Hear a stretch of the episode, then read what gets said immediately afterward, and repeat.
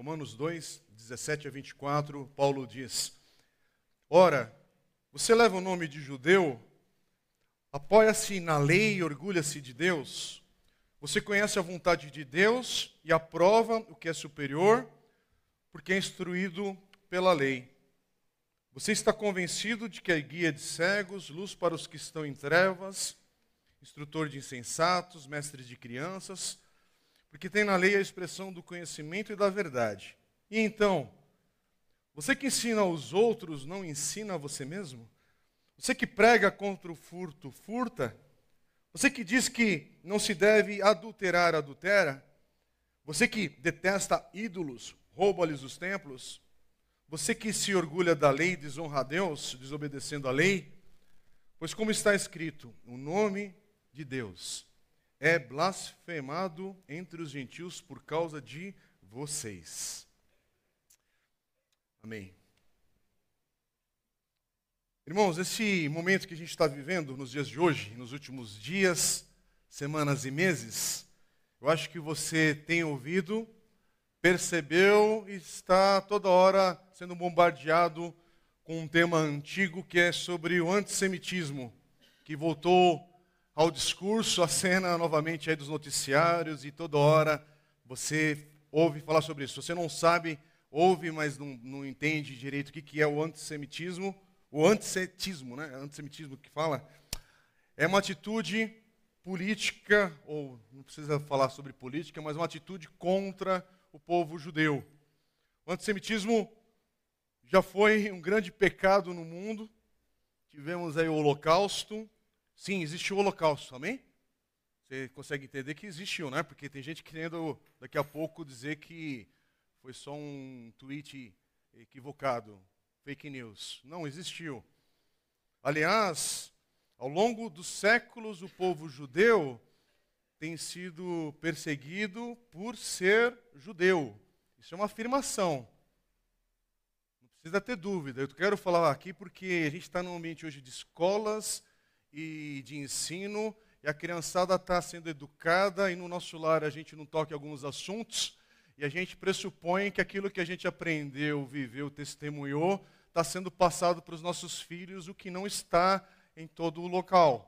Há tanto que há alguns questionamentos sendo colocados hoje que fogem de fatos históricos, inclusive.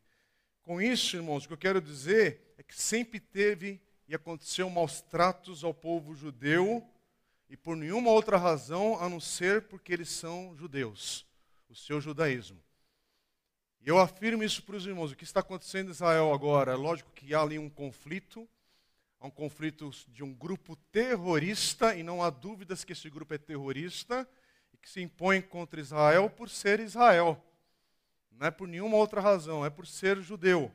E ali no mundo árabe há esse conflito de tentarem, em toda oportunidade, através de séculos e séculos, exterminarem Israel, acabar com o povo judeu. Isso é fato histórico. Agora, isso não quer dizer que se um judeu fizer besteira, você não dá o um nome de pecado, de erro, de malignidade nisso também, assim como acontece em toda parte do mundo. Assassinatos, mortes, mortes, o mal por toda parte. Um advogado mata alguém. Você não fala que toda classe judiciária é culpada daquele crime. Você aponta para o criminoso e condena. Um brasileiro comete um atentado em algum lugar desse mundo. Você não vai falar que o Brasil está envolvido em atentados terroristas. Você identifica o que está acontecendo e aponta o mal e chama de mal. O mal é mal, o bem é bem. E você dá nome às coisas, não é a minha opinião e a sua opinião. Se alguém fizer uma atrocidade aqui na rua, o que você vai fazer a isso? Ah, na tua opinião foi uma atrocidade. Passa um carro, atropela um idoso. É, no meu ponto de vista, o idoso atravessou a rua da forma. Não, aconteceu um acidente, aconteceu algo grave ali. E você não vai perguntar, é cristão, é batista, é renovado, é ateu, é espírita. Se aconteceu um mal na tua frente, você não pergunta a religião do outro. Você intervém. Você clama por misericórdia e graça, faz alguma coisa. É que nem agora, vamos falar de coisa até mais simples. na rua, se alguém te pedir ajuda, você não pergunta a religião da pessoa, mas aí você é convertido para eu poder, você é da minha igreja? Não, você vê a sua condição e que Deus tenha misericórdia para discernir ali se é possível ajudar ou não. Que época é essa? Que situação é essa que a gente está de ver um mal e ficar, primeiro, deixa eu ler um livro para entender? Não, a gente acabou de ver recentemente um atentado terrorista, morte de civis, e o que está acontecendo agora, o que aconteceu agora é o real caos. O que está acontecendo agora é aquilo que a gente fica perdido mesmo e horrorizado. E que Deus tenha misericórdia, por favor. Eu não quero entrar no tema político agora e da guerra, mas não seja tolo de pessoas que têm interesse nenhum é, em trazer verdade para o seu coração, distorcer coisas que estão acontecendo agora, que é do caos desse mundo. Mas por que, que eu estou tocando nesse assunto? Porque o texto que a gente está lendo agora de Romanos 2 é sobre o povo judeu. É sobre Paulo, que era judeu, falando sobre o seu povo. Aqui, aliás, quando a gente vê essas situações de caos em Israel e com o povo judeu até os nossos dias, não é interessante que na palavra de Deus, no Antigo Testamento, e só voltando aqui, porque o Antigo Testamento a gente acabou de ter um, uma, um panorama bíblico aqui na igreja, em três encontros, está gravado, está disponível, é só clicar, ouvir. Se quiser comprar o livro que foi adotado também, simples, você vai lá atrás das informações. A gente fez um panorama bíblico, passamos pelo Velho e Novo Testamento para entendermos né, a mensagem geral ali. E naquele contexto de 39 livros, diferentes épocas, diferentes autores. É, então é um milagre aquilo tudo trazer uma unidade no tema. Só a maneira como foi formado é, é, é algo só Deus poderia fazer. Mas é interessante que ali Deus, a gente vai vendo que o Senhor é Senhor da história. Deus é Senhor da história. Mesmo que com isso algumas coisas eu não entenda, eu não compreenda, Sim, esse mundo, a palavra de Deus também diz que esse mundo jaz no maligno. Mas o poder do maligno nesse mundo é de usurpor. É alguém que, que, que tenta impor a sua vontade, mas não governa de fato. Governa até o seu limite, até a sua permissão, e aí a gente vai entrar em outro assunto que não é do texto hoje. Mas o que eu quero dizer é que você vê a história, e a história no, Novo, no Antigo Testamento, e pelo Novo Testamento também, coisas terríveis acontecendo e acontecendo, inclusive com Israel. E a palavra de Deus, em vários versículos, diz que é um julgamento de Deus sobre Israel. Por exemplo, como o profeta ali em Jeremias 9,16 diz: Eu os espalharei entre as nações que nem eles nem os seus antepassados conheceram, e enviarei contra eles a espada até exterminá-los.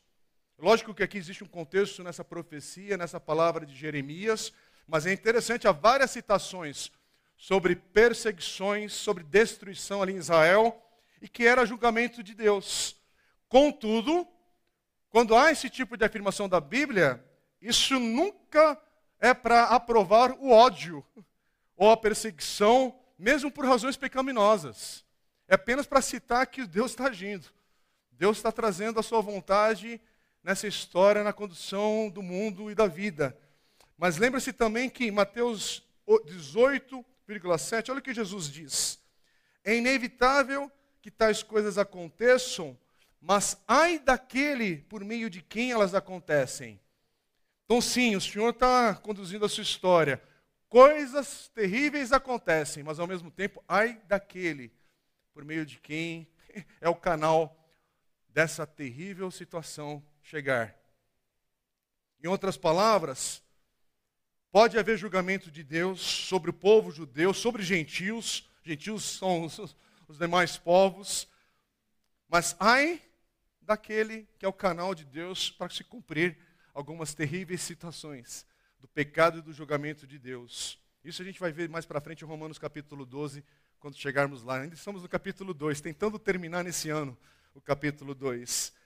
Por isso que eu quero pontuar aqui apenas o perigo do antissemitismo, porque Paulo agora vai estar falando para o seu povo, para o mundo judaico onde ele está vivendo ali. E ele aponta no texto que ele está falando aqui. Agora ele vai colocar os judeus também como pecadores que precisam da graça de Deus. Porque a gente tem também, eu não sei porquê, há algum um pensamento, às vezes, em alguns ambientes evangélicos, como que se nasceu judeu, nasceu salvo. Esse conceito não está na Bíblia. Tá? A interpretação equivocada, sabe porque é judeu, alguma coisa já aconteceu. Não precisa da salvação em Cristo Jesus, essa é a nossa mensagem aqui. Então, olha o que Paulo vai dizer no versículo 17 de, de Romanos. Ali, ora, você leva o nome de judeu, apoia-se na lei e orgulha-se de Deus, em Romanos 2.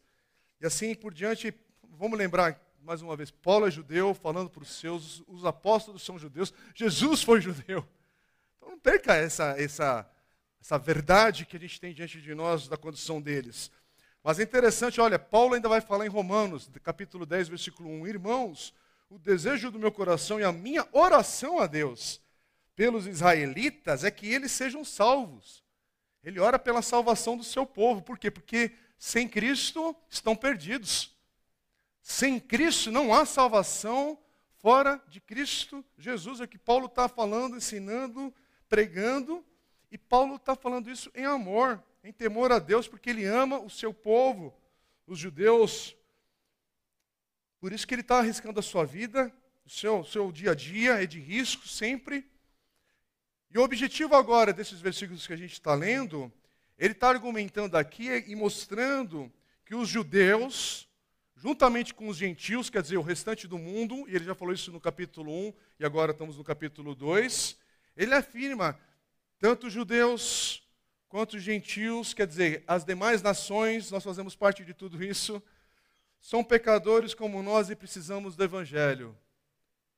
Todos precisam do Evangelho. E no caso dos judeus, apesar de terem a lei, apesar de ter um padrão mais elevado naquilo que já foi passado para eles como povo, mas precisam do Evangelho de Cristo Jesus. Isso que Paulo está fazendo. E Paulo está vindo ali do capítulo 1. Lembra que a gente já passou por Romanos 1, 16, 17, quando Paulo já declarou: o Evangelho é o poder de Deus para a salvação de todo aquele que crê, primeiro do judeu, depois do grego, porque no Evangelho é revelada a justiça de Deus, uma justiça que do princípio ao fim é pela fé. Então, o que Paulo quer dizer aqui? A justiça que Deus exige de nós, e a gente não tem condição de, por esforço, por leitura, por nascimento, por recursos, não é assim que a gente alcança ela é disponibilizada apenas e somente por meio da fé em Cristo Jesus. É isso que Paulo está falando aqui desde que iniciou essa carta aos Romanos. Por isso que quando ele chega no versículo 18 do capítulo 1, Romanos 1, 18, Paulo começa ali a explicar por que, esse evangelho uh, é urgente, é necessário para os judeus, como para os não-judeus, para todos nós. Por isso que primeiro ali ele trata do mundo corrompido ali da, da, dos gentios, das demais nações. Em Romanos 1, 19 a 32, ele diz o que, que é a consequência de viver no pecado.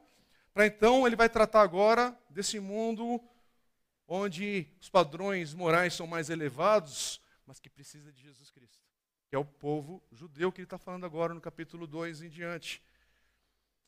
E aqui é apenas para apontar: todos nós precisamos de Cristo Jesus. Todos nós chegamos nesse lugar aqui, alguns já foram alcançados por Cristo Jesus, outros estão no processo de tentar entender o Evangelho, outros passam por aqui, vão e a gente continua orando. Senhor, tem misericórdia para que seja alcançado. Olha, Paulo, em Romanos capítulo 3, em breve chegaremos lá, Romanos 3, 9, Paulo diz: Que concluiremos então? Estamos, falando de nós judeus, ele se colocando assim, em posição de vantagem? Não! Já demonstramos que tanto os judeus quanto os gentios estão debaixo do pecado. Quer dizer, há um poder em cada homem, em cada mulher agindo. E Paulo dá o um nome, esse poder aí que você quer fazer o bem e não consegue. E, e você sabe o que eu estou falando? Porque todo ser humano se identifica com isso. Não precisa ser religioso. Esse negócio está dentro do teu coração e ao poder do pecado. Todo mundo está debaixo dessa circunstância, dessa ação, aliás. E é isso que Paulo está tentando mostrar. Todos nós somos pecadores, todos nós necessitamos da salvação que vem somente através do Evangelho de Jesus, de Cristo. Por isso que Paulo aqui nessa mensagem, nesse texto, é uma demonstração de amor pelo seu povo. Mas qual que é o ponto aqui do texto hoje? O que, que Romanos 2, 17 e 24 de fato, de fato está focando? Olha, olha para o versículo 23. Está com uma pergunta. Você que se orgulha da lei desonra a Deus desobedecendo a lei? Essa resposta já tem o sim no versículo 24. Você que se orgulha da lei desonra a Deus desobedecendo a lei? Todos nós respondemos sim, desobedecemos. Paulo está fazendo uma pergunta aqui para nos ajudar a pensar e saber a resposta, que sim, estamos, estamos com esse problema na nossa vida. Porque, na verdade, o versículo 23 também podia ser uma afirmação. Você que se orgulha da lei, desonra a Deus, desobedecendo a lei. Quer dizer, o ponto principal aqui é para afirmar o povo judeu, não apenas os judeus, mas todos nós desonramos a Deus. Como assim todo mundo? É todo mundo. É o que a gente vê também em Romanos capítulo 1, versículo, capítulo 1, versículo 21. Que Paulo está ali falando, todo mundo gentil, todas as nações são culpadas da mesma coisa. Ele diz assim, porque tendo conhecido a Deus, não o glorificaram como Deus, nem lhe renderam graças. Quer dizer, a grande questão aqui, pra, vamos definir pecado hoje de, um, de uma, uma, forma de a gente entender, para você não pensar que é uma listinha que a gente vai tentando ticar aqui, listar mais ali com clareza. Então, não, não. Vamos tentar entender. O que Paulo está mostrando aqui é que a honra, a glória de Deus é que está em jogo. Se você quiser pensar de uma maneira bíblica sobre pecado, não é só falar que você é pecador, que eu sou pecador, apontar o dedo um para o outro aqui e sair no tapa daqui a pouco, porque você está me julgando. Aqui é entender o que, que é pecado. E aqui é entender o que está dentro de nós que é corrupto. Essa palavra corrupção está muito fácil a gente pensar em político, não é? Aqui no Brasilzão, a gente sempre pensa em política, em roubo de dinheiro, desvio de alguma coisa, mas a palavra de Deus usa a palavra corrupção para todos nós quando estamos no pecado. Que há algo, e a palavra usada é bem, bem séria e pesada, porque no português ela tem outras conotações, mas ela tem essa força mesmo. Há uma depravação em cada ser humano sem Cristo Jesus.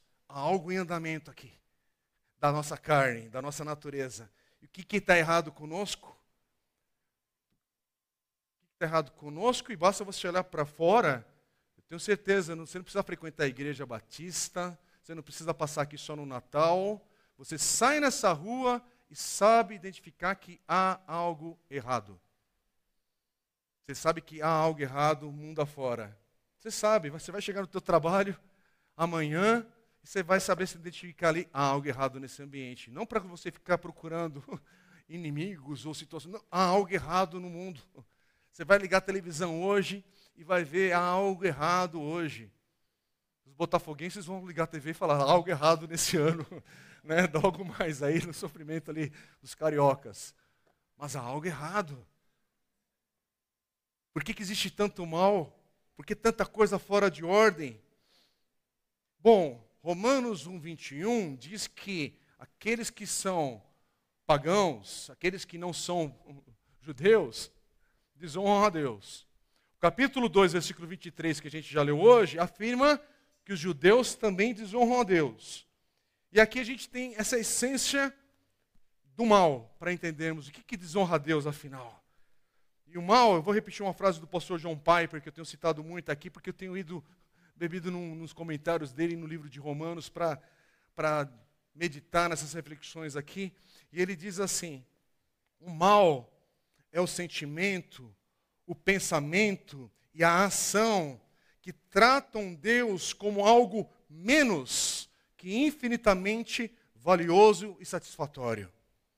Então, quando chegamos em Romanos 3, 23, e Paulo dá sua própria definição de pecado, isto é, o que ele diz, pois todos pecaram e estão destituídos da glória de Deus, A essência do pecado é não alcançar a glória de Deus, isto é, não tratar a glória de Deus como ela realmente é. A realidade mais valiosa, o tesouro mais satisfatório do universo. Ah, que declaração!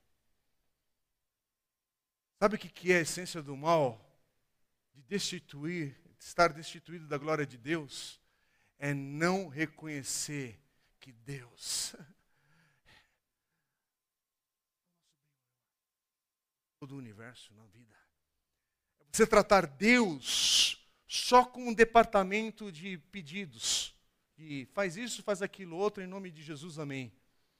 Só quando a gente está no leito do hospital, só quando a gente está com uma situação familiar, numa crise, só quando você está assim, assado de desespero, aí você encontra ali o arquivo da fé para clicar e ver se funciona. Será que vai dar certo dessa vez?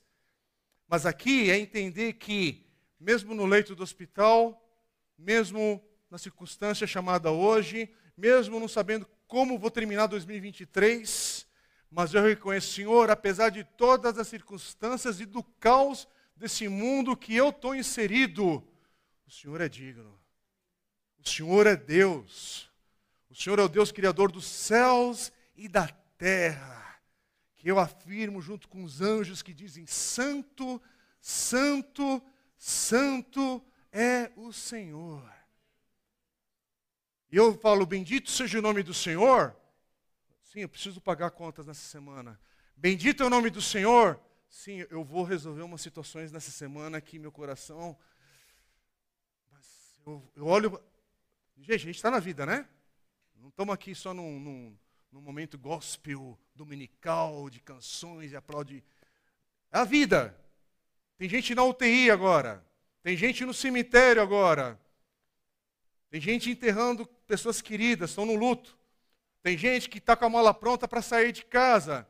Tem casamento que a gente está orando e não sabe no que, que vai dar. Tem filho que está brigado com o pai.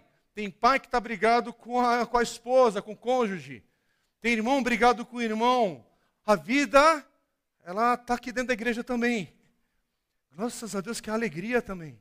Ah, louvor, a gratidão. Mas há sempre essas tensões, porque a vida, o mal está aqui tentando encontrar morada. E aí Paulo está nos lembrando aqui, mas você quer chamar e identificar o mal desse mundo que tenta habitar o nosso coração e tenta bagunçar, é aquilo que rouba você de glorificar o Senhor hoje. A essência do mal que está querendo se manifestar na tua vida é aquilo que rouba você de glorificar a Deus. É aquilo que rouba você de honrar, de bendizer o nome do Senhor acima de todas as coisas. Romanos 1, 21. Não o glorificaram como Deus, nem lhe renderam graças. É isso o mal. É não render graças.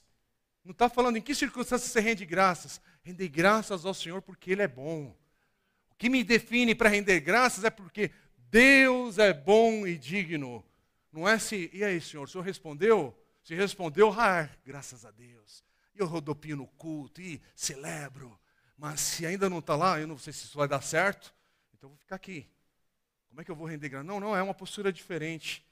Você rende graças. Porque foi para isso que você foi criado. Você rende graças porque foi para isso que Deus te fez. É para isso que você está aqui nesse mundo. Romanos 2, 23 diz: desonra a Deus desobedecendo a lei. Ah, como a gente precisa ouvir isso, irmãos, porque a gente pensa hoje que pecado, e também pode ser expressão do pecado isso, por favor, mas é uma ofensa contra o outro apenas.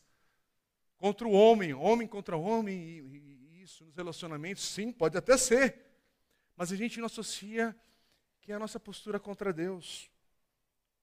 A gente vê pessoas feridas hoje, mas a gente não sente algo contra a honra do Senhor. Quando o Senhor é desonrado nesse mundo afora, a gente não sente um lamento, um negócio, uma contrição, porque o nome do Senhor está sendo blasfemado.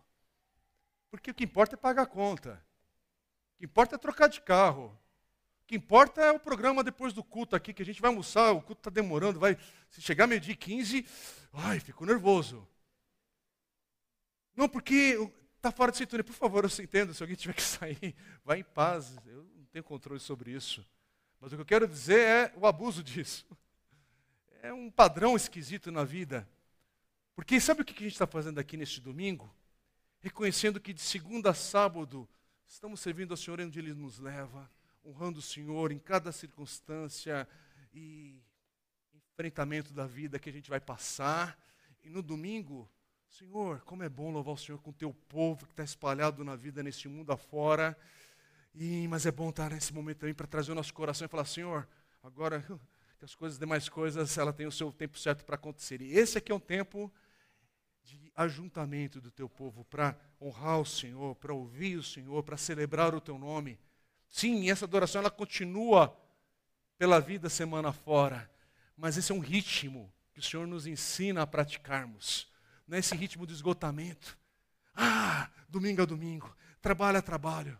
Irmão, você não percebe que desde, vamos falar de Brasil, que desde lá da era Collor, eu posso falar isso porque eu lembro que eu estava no início da minha juventude ali, trabalhando já, estudando, tentando acertar ali nos primeiros passos de vida profissional e tudo, eu lembro exatamente quando veio a lei para abrir os shoppings aos domingos e trabalhar aos domingos, por causa da economia, ah, por causa do avanço disso disso, daquilo outro. E aí a gente, às vezes a gente se sente perturbado ainda quando algum estabelecimento está fechado no horário que a gente, né, oh, devia estar aberto, né? Meia-noite, duas horas da manhã, você está incomodado que o mercado está fechado, devia estar aberto porque a economia precisa. A gente não percebe a quebra do princípio e você não percebe a linha do agravamento dos problemas mentais, espirituais, sociais, emocionais de desgaste. Você pensa que essa grande crise de depressão é uma crise do acaso? É só porque estamos em 2023. Você não associa, quebrou um princípio de descansar no Senhor? Estamos colhendo as consequências de uma sociedade cansada. Há um sociólogo coreano, inclusive, que ele, ele fala sobre isso, a sociedade do cansaço, ele dá o um nome. Byung-chang, não sei o que é um nome complicado coreano, não vou me atrever a repetir aqui, porque faz alguns dias que eu não leio textos dele, é muito bom. Esse livro, se você quiser ler e entender um pouquinho do, das consequências do dia de hoje. Não, a gente trabalha de domingo a domingo e acha que vai dar certo. Vai dar certo só um pouquinho de acréscimo no, no teu lucro, nos seus recursos, mas você quebrou um princípio. Essa casa vai desmoronar uma hora. Sabe aquele orgulho que eu não tiro férias? Ah, que pena. Que pena, que frase tola. Eu entendo às vezes o contexto, porque você não é braço curto, porque você está batalhando pela tua família. Eu entendo essa dinâmica, mas que tolice. Você não vai estar aqui para ver teus filhos crescer, porque o infarto está a caminho. O descontrole na diabetes está a caminho. Por favor, não é para falar maldição para a tua vida, não porque não dorme direito, não vai. Aí precisa. É interessante que a Bíblia nos orienta sobre isso. Não é interessante isso? É que nem a vida hoje. Tem gente que pensa que os dez mandamentos é só dez regras para você ser feliz na vida ou, ou só ficar triste. E pensa que os dez mandamentos são sobre faz, não faz, faz, não faz. Você não percebe que a ausência dos dez mandamentos na sociedade atual, isso dá uma série de mensagens. É tudo o que as pessoas estão procurando hoje. Como é que fala? Guarde-reio. Limites. Sim e não com clareza. Faz e não faz. Por favor, me diz. Sabe, filhos que estão pedindo, papai, por favor, me diz não. Porque precisa do guarda-reio para a vida andar. Porque o que a gente está vendo é uma sociedade que saiu, quebrou o guarda-reio, quebrou tudo e ela acha que vai dar certo. Dá certo só no primeiro looping, porque no segundo looping, meu irmão, é aquela montanha russa que não tem um final feliz, não. O carrinho vai sair do trilho, sim. E não é interessante que a gente está voltando aqui para quê? Para falar do povo judeu e que não é sobre regras morais. É até interessante, deixa eu até dar um exemplo aqui para quem trabalha aqui nessa dinâmica, que eu quero explicar, porque a gente vai chegando no ano e esse ambiente de cansaço toma todos nós. Sabia que uma das lojas mais lucrativas de Nova York, Manhattan, na ilha, porque Nova York é tudo, mas Manhattan, a parte do business, do negócio, A loja mais lucrativa dos Estados Unidos chama-se BH Fotos, que é uma loja de judeus que fecha as portas sexta-feira, se não me engano, uma da tarde, e vai reabrir só no domingo. Se eu não me engano, é no domingo, porque é, eles passam o sábado quase inteiro fechado. Hello!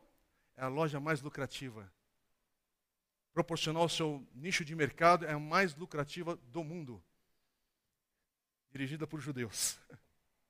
E fecham religiosamente às sextas-feiras à tarde. Eu estou falando isso porque já tive experiência, tive a oportunidade de viajar um tempo atrás, muito tempo já, e a gente estava nessa loja e tivemos que correr, porque o pessoal ia fechar a loja mesmo, no horário.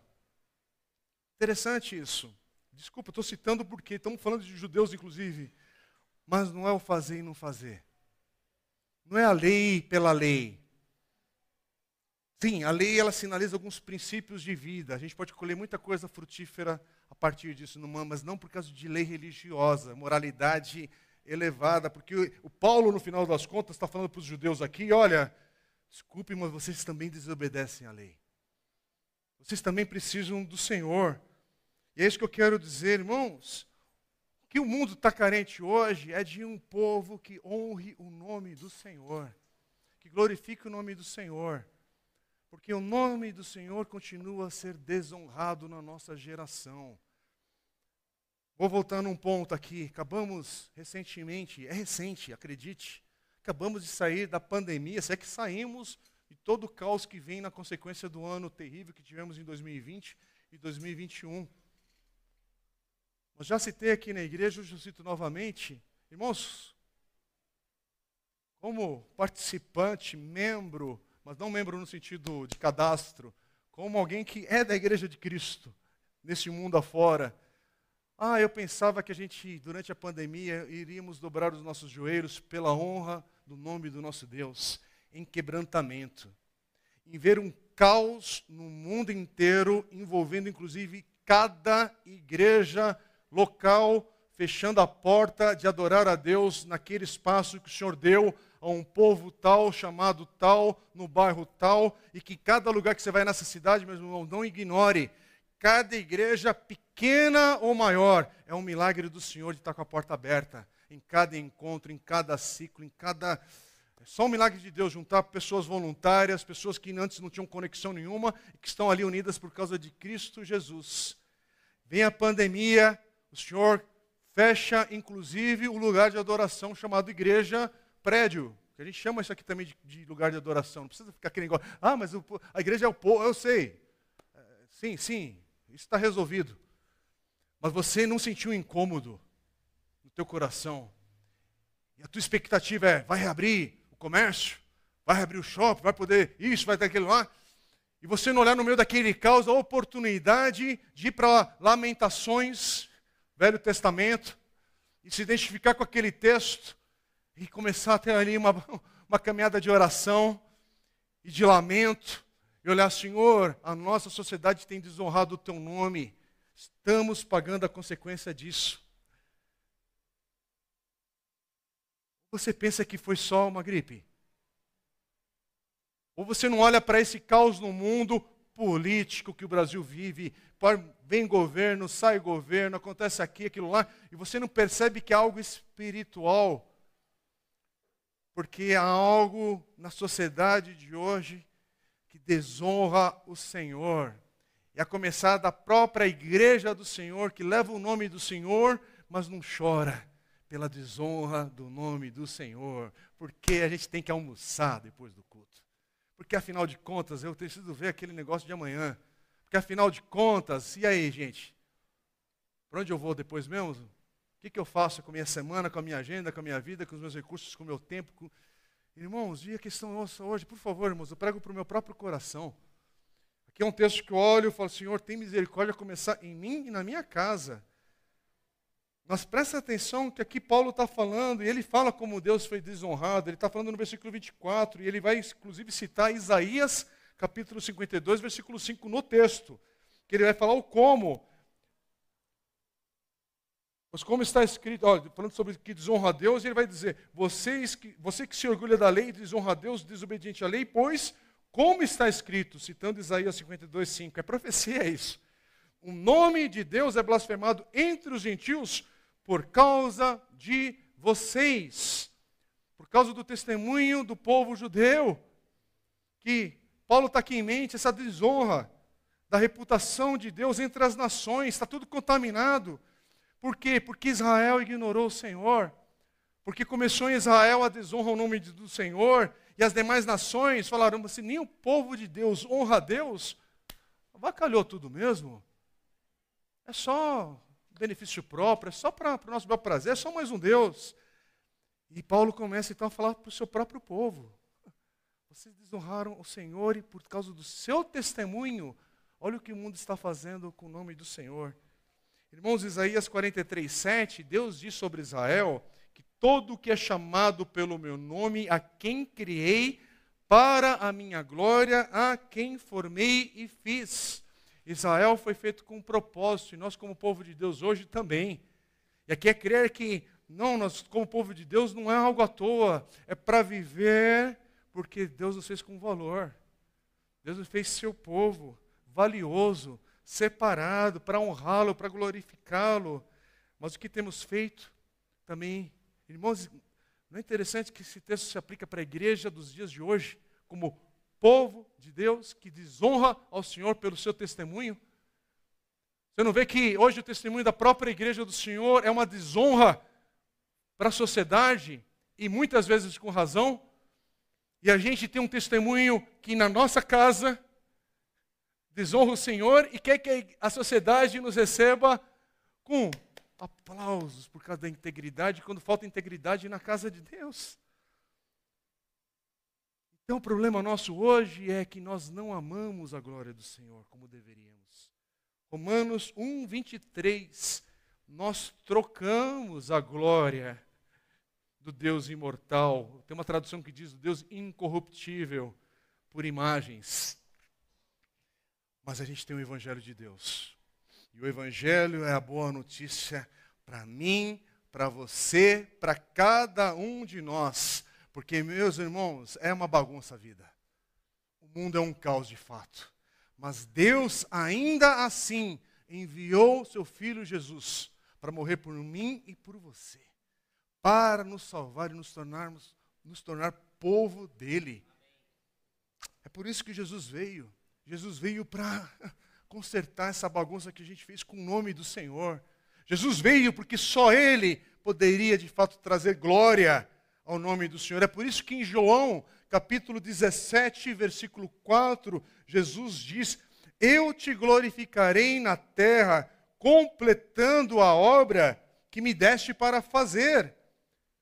E a obra que, que Jesus veio fazer foi morrer, para mostrar que, que valia a pena, que Ele nos amava, que Ele nos ama e amava. É por isso que ainda em Romanos, capítulo 3, e logo logo a gente chega lá no próximo ano, Deus permitindo, Romanos 3, 25 e 26, Paulo diz: Deus o ofereceu, falando de Jesus, como sacrifício para propiciação mediante a fé pelo seu sangue, demonstrando a sua justiça. Em sua tolerância havia deixado impunes os pecados anteriormente cometidos, mas no presente demonstrou a sua justiça, a fim de ser justo e justificador daquele que tem fé em Jesus. É por isso que, irmãos, a gente olha para a cruz e vê o amor de Deus. Mas junto com o amor de Deus, não tire isso, nós vemos também a justiça do Senhor sendo cumprida. É amor e justiça. Esse evangelhozinho do amor, oi irmãozinhos do amor, dá um like.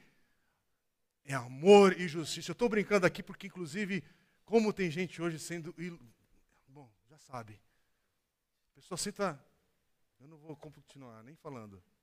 Você já entendeu o evangelho não é esse fruti-fruti, não, meu irmão.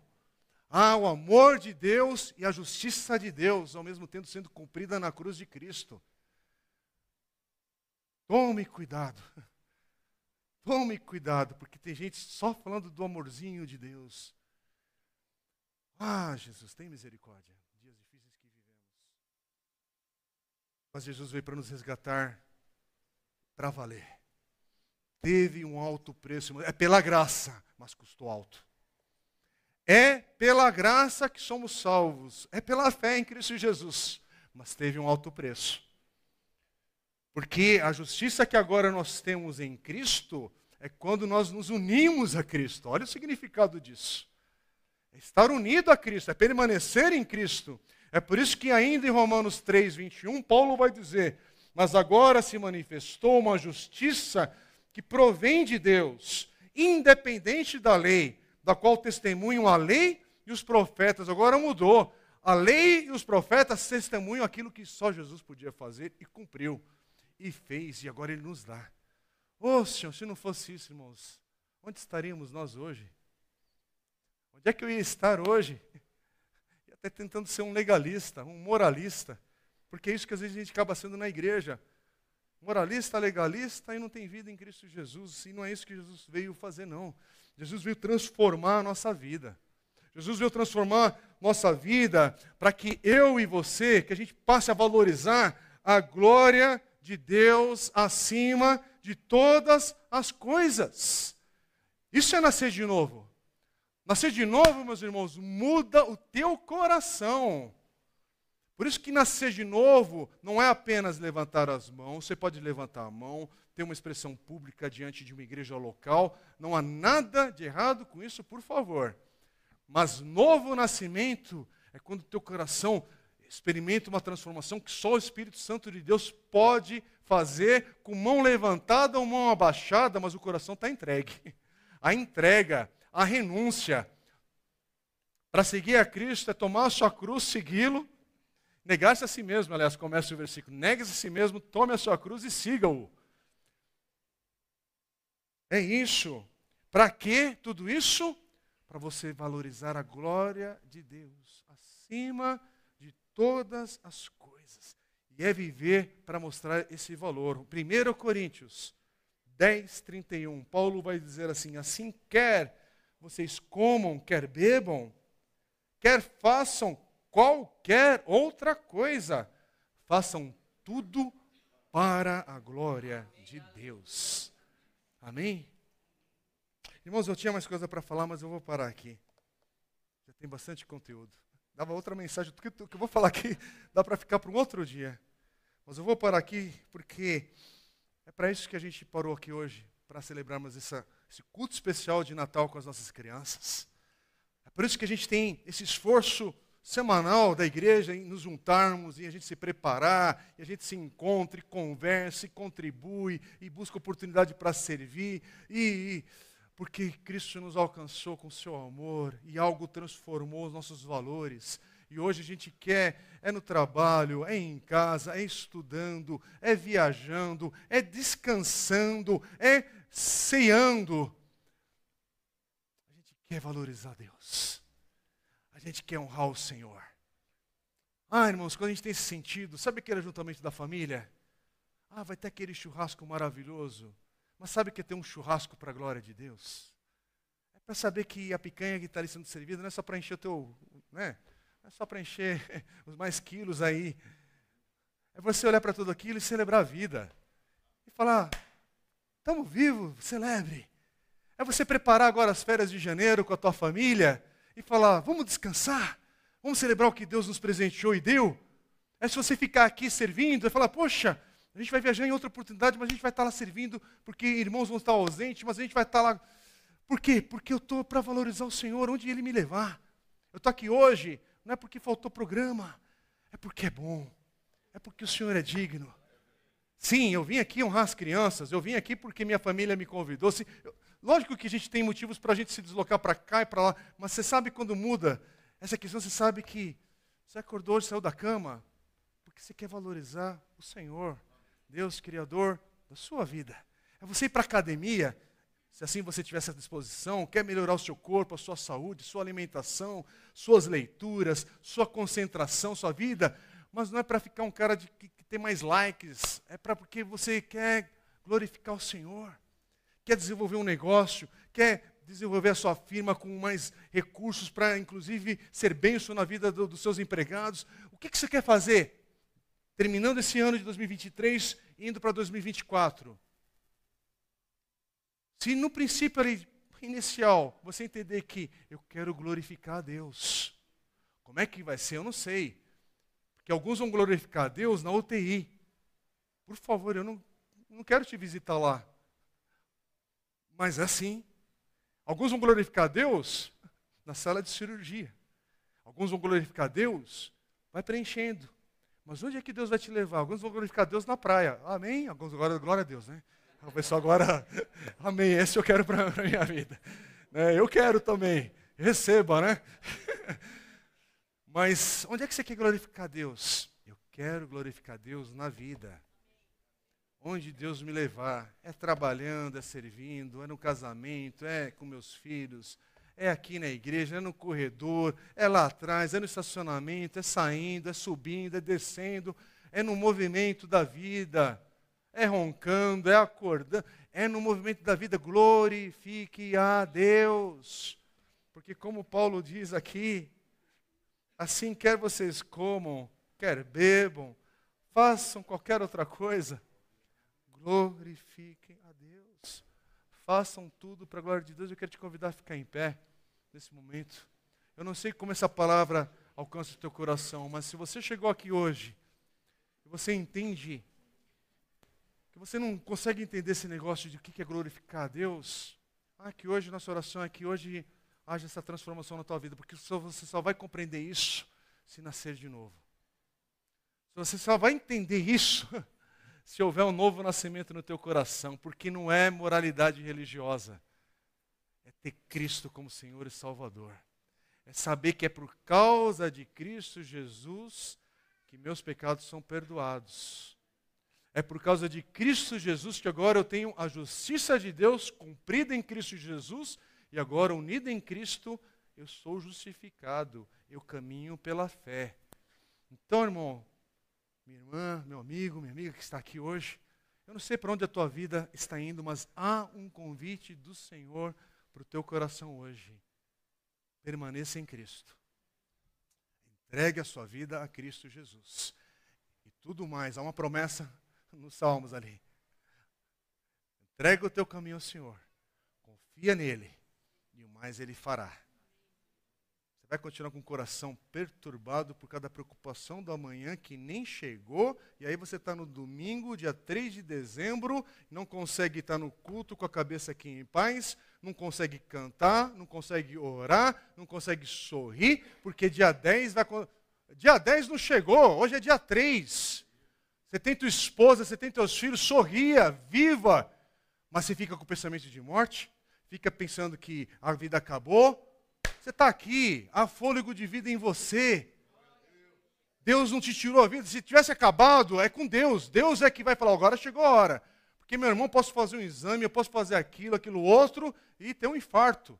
Paguei, pagar o seguro do carro, renovar, pode fazer tudo, tudo, e eu não controlo o próximo segundo da minha vida, meu irmão. Mas entrega o teu caminho ao Senhor, confia nele, e o mais ele fará. E com isso eu não estou falando para você ser irresponsável, tolo e tudo mais que pode até acompanhar tolices nossas. Mas não, é confiar no Senhor. Por quê? Como Paulo diz, quer vocês comam, quer bebam, quer façam qualquer outra coisa, façam tudo para a glória de Deus. Tudo para a glória de Deus. Senhor, estamos agora em pé aqui. Estamos talvez com irmãos online, outros chegando essa mensagem em algum outro momento, mas está ouvindo a palavra do Senhor e assim cremos. E oramos, Pai. Há pessoas aqui que estão visitando a igreja hoje e há pessoas que, que estão buscando o Senhor, buscando algo na vida e direção. Não sei que, que condição está o coração dos meus irmãos, eu sei a condição que está o meu coração. E eu quero aprender também, Senhor, em cada circunstância da vida, glorificar o Teu nome eu sei que isso só é possível se permanecermos em Cristo Jesus, se estivermos em Cristo Jesus. Por isso, Pai, hoje talvez é um momento de salvação na vida de alguns aqui no nosso meio. Clamamos, Espírito Santo, faz aquilo que só o Senhor pode fazer. Nessa entrega, nessa rendição ao Senhor.